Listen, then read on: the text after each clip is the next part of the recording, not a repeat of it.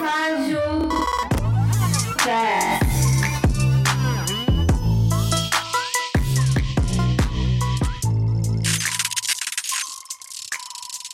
Oi, ouvinte do FajoCast, meu nome é Carlos, eu estou aqui com o convite do Anderson para falar um pouco mais sobre minha paixão pelos livros.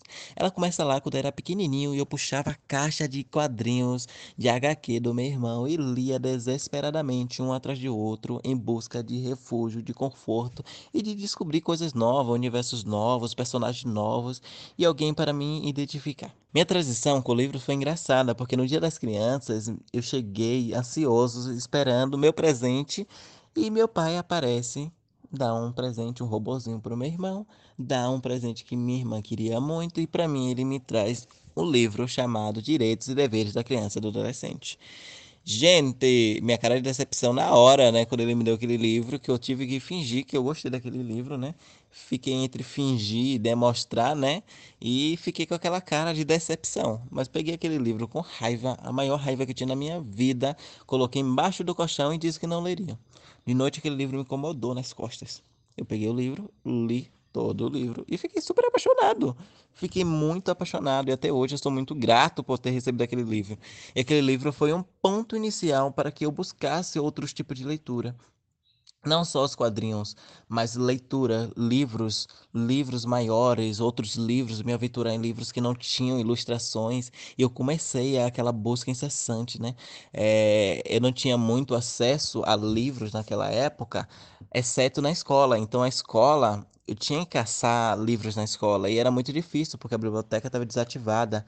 Então eu buscava, eu pedia, eu implorava e eu conseguia pegar livros ainda a biblioteca estando desativada até que a biblioteca foi ativada na escola e ali eu não saía mais dali. Aquilo era meu refúgio, intervalo, eu não fazia mais nada a não ser estar na biblioteca, escolhendo o livro para ler, conversando com a bibliotecária e ficava ali. Ali era meu universo, ali era meu mundo e até hoje é assim.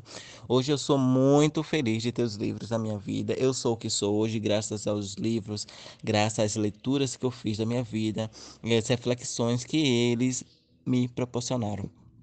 Hoje eu digo que se tirar a literatura, a leitura de mim, eu não sou nada, eu deixo de existir na hora, porque eu sou, eu sou literatura viva. Então, sem ela me alimentando todos os dias, eu deixo de viver feliz nessa vida. E é isso. Vocês me acham nas redes sociais com o nome de Carlos Benoda. Eu sou muito mais presente no Instagram do que no Twitter, mas no Twitter você me, me acha como Carlos Benoda 1. E estou também na, na Scoob e todas as outras redes sociais de leitores. E também escrevi um conto chamado Skyfall, que você acha no Kindle Limited. E também está disponível para compra no, na Amazon, com o nome Skyfall. E é isso, obrigado pela participação, por Anderson ter me convidado para estar aqui. E beijos para vocês.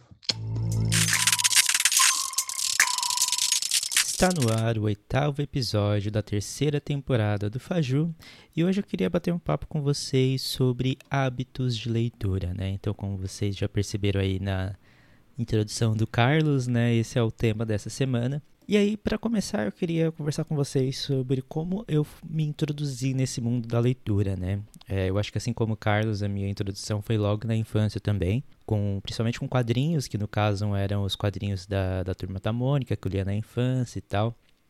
E uma das principais pessoas responsáveis, né, por trazer esse hábito da leitura para mim foi a minha mãe, né? Ela sempre fez questão de levar quadrinhos, essas coisas para eu ler, de eu ter livros em casa e tal. Então, isso sempre foi algo muito incentivado, assim, desde a minha infância, tanto que eu leio desde os meus seis anos de, de idade, né? E aí, né, o, assim como o Carlos também, eu tive acesso à biblioteca da escola, né? No caso, a biblioteca da minha escola era um pouquinho, um pouquinho pequena e tal, não era uma biblioteca muito grande, não tinha assim tantos livros, se bem que até que tinha uma quantidade considerável de livros.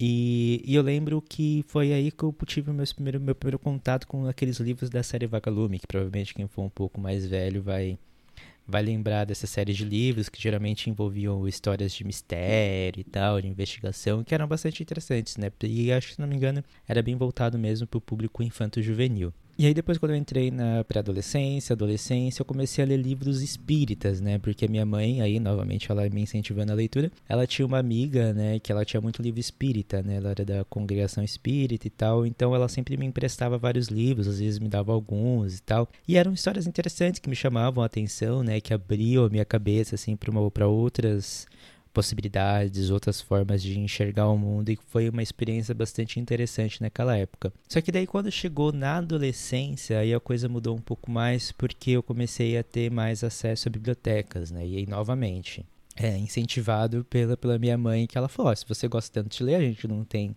dinheiro para comprar livros, então vai na biblioteca, procura livros para você ler, e lá você pode pegar emprestado, fazer seu cadastro e tal. E fui lá fazer isso, né? E aí eu acho que é nesse ponto que a minha história diverge um pouquinho da do Carlos, né? Porque como eu morava em São Paulo, então eu tinha acesso a várias bibliotecas públicas, inclusive bibliotecas de escolas e tal, e tinham outras bibliotecas também.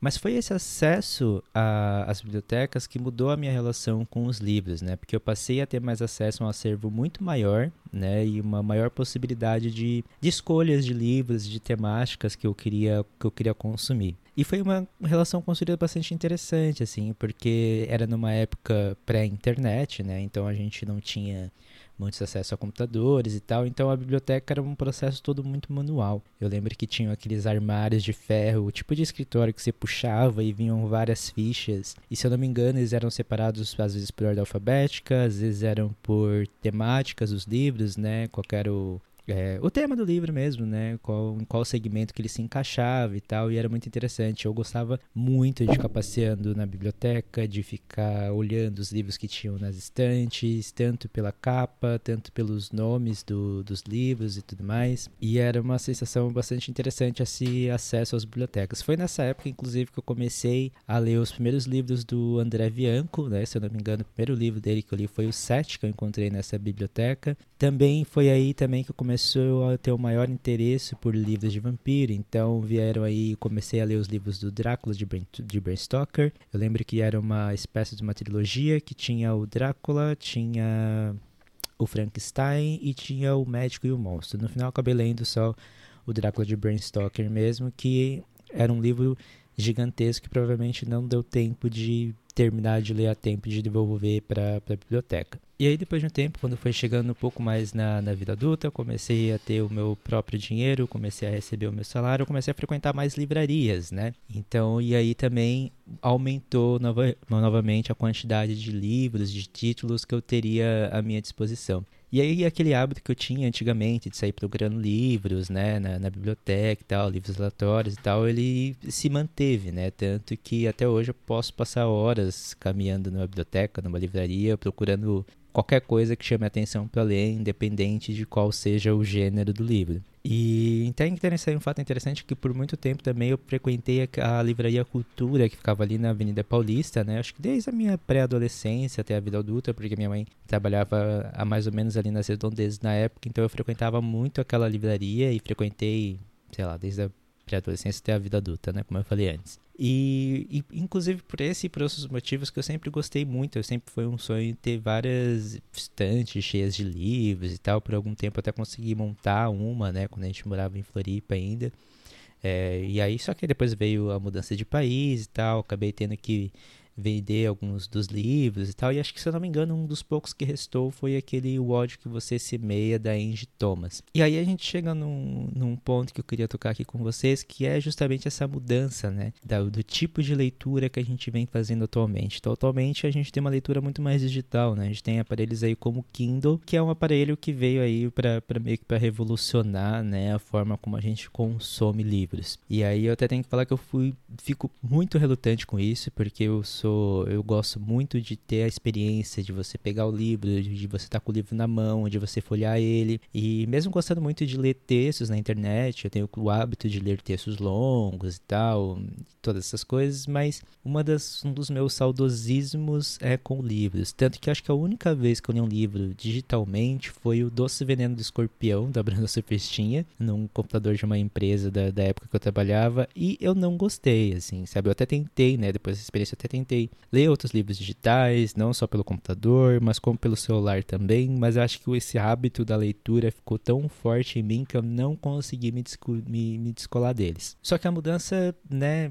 veio, depois veio uma mudança, porque logo depois que a gente chegou aqui nos Estados Unidos, eu até tentei comprar um livro em inglês, que era o Good Omens, do Neil Gaiman e Terry Pratchett em inglês e eu tentei ler e não rolou, porque uma coisa é você entender o inglês falado, outra coisa é você conseguir ler um livro em inglês, que é bastante complicado. E aí, conforme o tempo foi passando, né, veio vindo aquela vontade de ler um livro em português, né, de voltar a retomar esse, esse hábito da leitura. E aí, em julho do ano passado, de 2020, eu comprei um Kindle. E hoje, né, seis meses depois, estou eu aqui com esse Kindle e finalmente me sinto à vontade para falar com vocês sobre como que tem sido essa, essa experiência. E uma das coisas mais interessantes assim de você ter um, aparelho desse é a facilidade de você ter vários livros à sua disposição, até para você comp comprar os livros, né, nas promoções e tal. E uma das relutâncias que eu tinha com, com os livros digitais, essas coisas, era justamente a questão da tela, né, da tela, iluminação e tal, porque a leitura no, no computador ela realmente é cansativa para essas questões do livro, do, do brilho e tudo mais. Então, é, uma das coisas que me surpreendeu bastante foi isso, né? Porque a tela geralmente, realmente dá aquela sensação de você estar tá lendo um, uma página de um livro físico mesmo. E a iluminação, né, ajuda bastante. Então, mesmo quando tem um sol muito forte e tal, diferente de, de um celular ou de um computador, ele tem uma iluminação muito boa e você consegue ler mesmo assim. E a facilidade de você poder li ler livros em português, né? Então, já que eu moro fora, é muito mais difícil você ter acesso a livros físicos, livros físicos que sejam em português e já deixo um spoiler aqui que eles são bem caros aqui. Então, para você pegar um livro brasileiro, assim, além de ser difícil de você achar, até mesmo na Amazon, eles são. Hum, acho que eles acabam saindo um pouco mais caros do que se você comprasse ali no Brasil, provavelmente por questões de importação e, e tudo mais. Porém, já deixo avisado que isso aqui não é um publi, tá, galera? É, inclusive, eu acho importante falar que esse é um aparelho que é bem carinho. É, aqui ele já é um pouco caro, então no Brasil, com, com a alta do dólar e tal, então deve estar tá mais caro ainda. Então é algo que nem todo mundo consegue ter um, um acesso fácil. É, se eu não me engano, ele até tem algumas versões que são um pouco mais baratas e tal, mas ainda assim eu acho que é um valor bastante alto, né? Mas enfim, é, se você é uma pessoa que tem condições de ter acesso a esse, a esse aparelho, é, eu, recomendo que você experimente, né? Tenha aí a, a, experiência. Inclusive, uma outra das coisas interessantes dele é que a bateria dele dura bastante. Então, eu fico semanas sem precisar carregar o aparelho e tal. E é bom porque conseguiu eu consegui retomar o meu hábito de leitura, né? Mesmo que um pouco mais lento, né, do que eu tinha anteriormente, mas consegui retomar esse hábito que era algo que eu já estava querendo fazer há muito tempo. Porque até como disse o, o Carlos, né, no áudio que ele mandou aqui pra gente, é, eu hoje sou quem sou por conta dos livros e a, a, literatura é algo que faz parte da minha vida constantemente e, é estranho não ler livros para mim, ficar um longo período sem ler livros.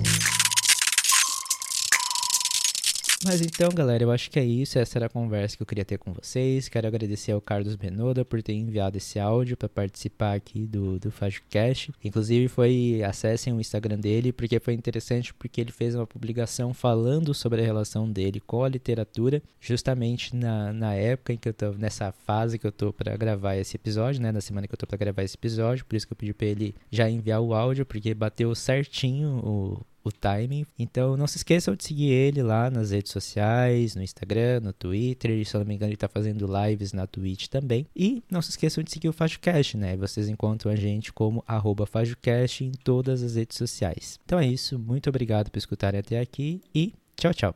Até o próximo episódio. Este podcast faz parte do movimento LGBT Podcasters. Conheça outros podcasts através da hashtag LGBT Podcasters ou do site www.lgbtpodcasters.com.br.